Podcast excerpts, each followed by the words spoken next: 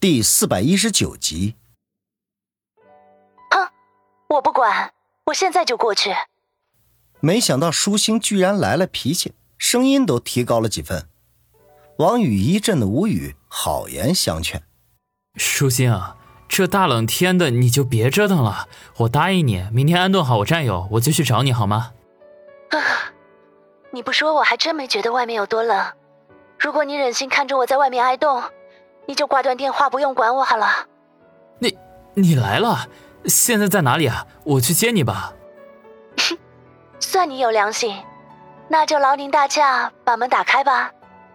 王宇愕然，原来舒心已经到了门外，当下也顾不了许多，直接下楼去给舒心开门。可能是他的动静太大，常青山也跟着推门出来，一脸奇怪的问道：“王宇，出什么事了？”“没事，排长，你安心睡觉就好了。”王宇头也不回的说道。常青山哦了一声，又退了回去，还不忘把门给关严。王宇打开大门，只见舒心俏生生的站在门外，白皙洁净的脸蛋冻得通红，正可怜兮兮的看着他。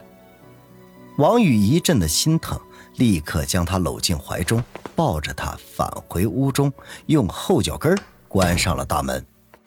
啊，春天都快到了，天还这么冷，早知道就多穿两件衣服好了。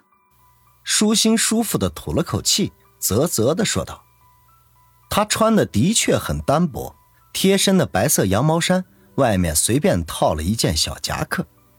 去我房间里吧。”舒心嗯了一声，任由王宇拥着他上楼。两人刚到楼梯口，常青山居然又开门探出头来，好奇的打量了一下舒心，又看看王宇，撇撇嘴，再度把门关上。舒心一脸的愕然：“他是你战友，怎么看起来三十多岁了？”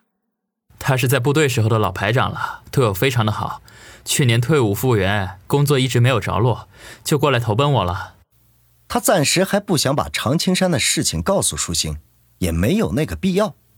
舒心哦了一声，嘀咕道：“怪不得年纪这么大。”好了，别管他了，我们进卧室聊。既然舒心自己送上门来，王宇也就不瞎矫情了。大不了一会儿动静小一点，不吵到常青山休息就行。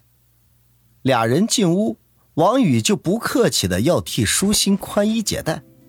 这没想到，舒心却推开了他，自顾的坐在床上，一本正经的说道：“王宇，我来找你是有正事儿，你别想歪了。”王宇挠挠头，心说：“电话里明明是你自己一肚子的幽怨，好像今晚咱们不叉叉圈圈，你就得失眠似的。这现在却一本正经的告诉我别想歪了，呵，你这到底是什么套路啊？”好，那先说正事儿，然后再办正事儿。王宇心不甘情不愿的说道。舒心嘻的一笑，哼，说的跟绕口令似的。然后眨巴了一下眼睛，从衣兜里取出四张火车票来。那，这是两天后去省城的火车票，车次是 K 一二三四，晚上九点钟发车，次日下午一点钟到。我选的是普列，速度不快。你居然把火车票都买好了，王宇有些意外。下午舒心才提出乘火车去的建议，这没想到这么快就付之行动了。我不知道你会带几个人去，不过我猜应该不会超过四个人，所以暂时买了四张。如果不够，我还可以额外弄到。王宇挠挠头，实际上此行只有他和舒心、小东北三人，小马暗中前往，不会和他们同行的。当下便说道：“你买多了，其实除了我们两个人之外，我只带了一个兄弟。”舒心有些意外，皱眉说道：“王宇，你也太托大了吧？照你所说，此去省城如同去龙潭虎穴，随时随地都会有危险。你只带我一个弱女子和一个手下兄弟，这不是羊入虎口吗？”别小看我那个兄弟，办事机灵着呢。机灵有什么用？至少要有几下子吧。与其带一个办事机灵的，还不如把孙教练，哦，就是孙卫红带上呢，至少他也算是个练家子。王宇哭笑不得，孙卫红参与普通打架还可以，若是碰到真正的高手，却差得远了。再加上他那火爆的脾气，带着他肯定跟带着个定时炸弹似的，他压根儿就没考虑过。算了，反正我和你一条绳子上的蚂蚱，你去送死，我陪着你就是了。舒心见王宇笑而不语，眼珠一转，便说道：“王宇咂巴了一下嘴。舒心素来懂得揣摩人心，估计啊，这会儿已经猜到了他肯定会有暗棋，应该是自己过于担心了。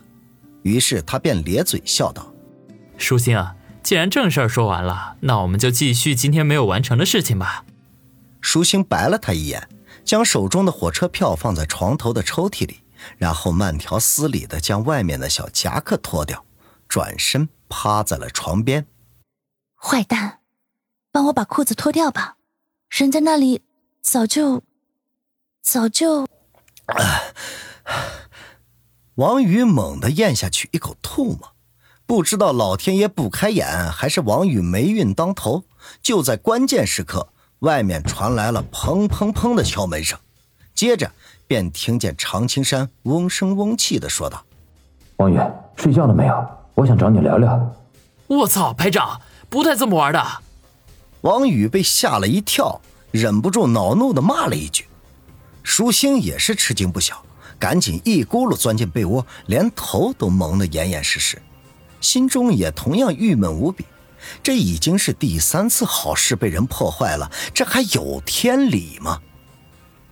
门外敲门声不止，王宇只得把裤子提上，哭丧着脸去开门。只见常青山脸色阴沉的站在门口，似乎很不高兴的样子，不禁皱眉问道：“排长，怎么了？”常青山哼了一声：“哼，王宇，你还当不当我是朋友？”排长，你这话从何说起啊？我王宇一生一世都当你是良师益友啊！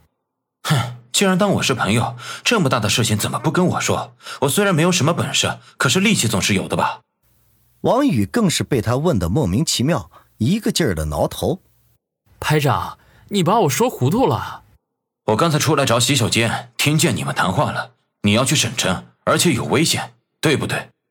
王宇顿时恍然大悟，原来刚才自己和舒心的话被常青山无意中给听了去。其实他初见常青山的时候，也冒出过想请他同行的想法。有这么厉害的高手在身边，他将更加的安全。可是他转念一想，人家常青山刚刚来投奔，就陪着自己去冒险，实在是有些过意不去，于是就绝口不提。反正暗中有小马保护，就算有危险，相信他也可以化险为夷的。不过现在既然常青山已经知道了，他也没什么好隐瞒的，当即说道：“没错，我这几天的确要去省城，而且那边的情况到底也不清楚，此行还是有一定危险的。我想排长刚刚过来，我让你陪我冒险，心里头有点过意不去的。”行了，什么也别说了，我决定陪你去。哎，就算是龙潭虎穴，哥哥我也陪你闯。”常青山坚定地说。王宇闻言不禁为之动容。此时此刻再说多余的话都显得没有意义，他用力的点了点头。好。